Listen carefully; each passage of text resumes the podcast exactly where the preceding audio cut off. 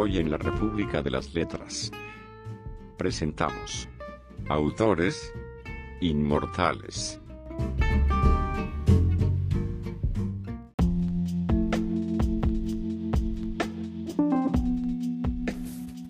Horacio Quiroga nació en Salto, Uruguay, en 1878.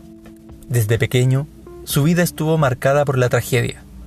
Su padre murió en un accidente con una escopeta cuando Horacio tenía apenas tres meses. Años después, fallecerían sus dos hermanos pequeños producto de una peste, y cuando cumplió 17, su padrastro se quitó la vida en su presencia.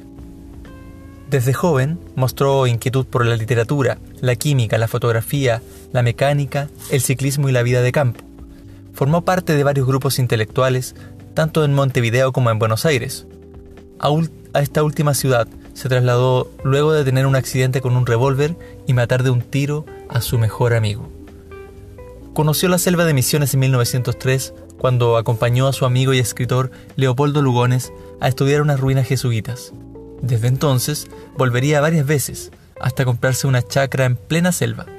Allí escribió sus mejores cuentos, los que le comenzaron a dar cierta fama en Argentina y Latinoamérica.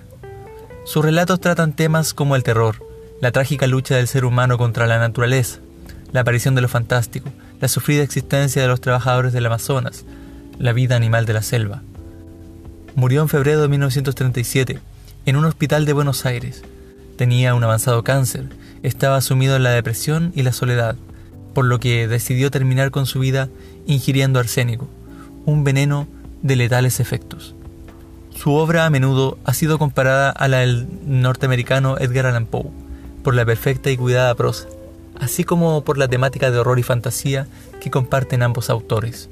Sus Cuentos de la Selva y sus cuentos de amor, locura y muerte son dos clásicos de la literatura latinoamericana muy recomendables para introducirse en el mundo de este maestro del arte de contar.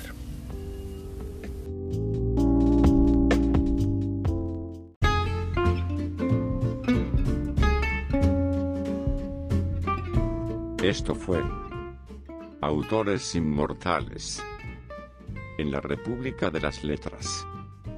Amamos los libros, el arte y la cultura.